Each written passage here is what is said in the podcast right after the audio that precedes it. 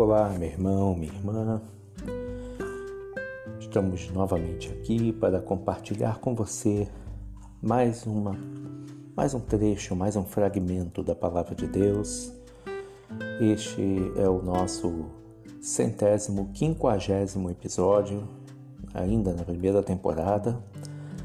E hoje nós abordaremos o tema Obrigado, Senhor, baseado em 2 Crônicas 7, versículo 10.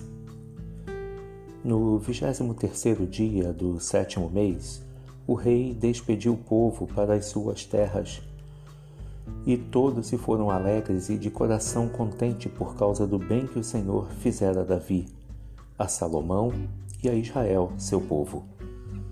Segundo Crônicas 7, 10.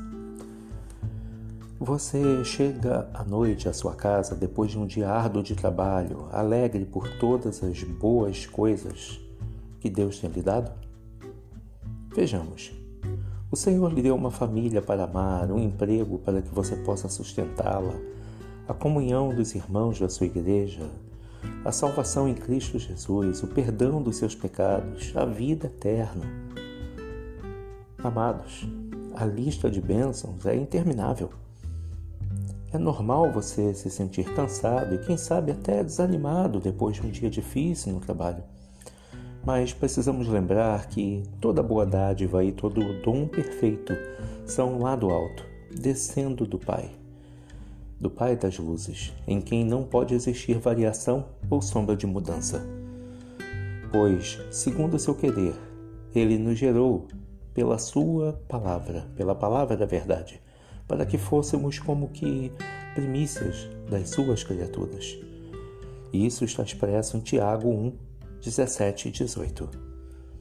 Quando o desânimo, o cansaço, o pessimismo quiserem lhe fazer companhia, lembre-se de tudo de bom que o Senhor já lhe deu e de tudo que reserva de bênção e que a sua reserva de bênção é inesgotável.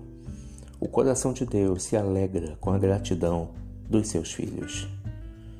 Obrigado, Senhor. Segundo Crônicas 7, 10.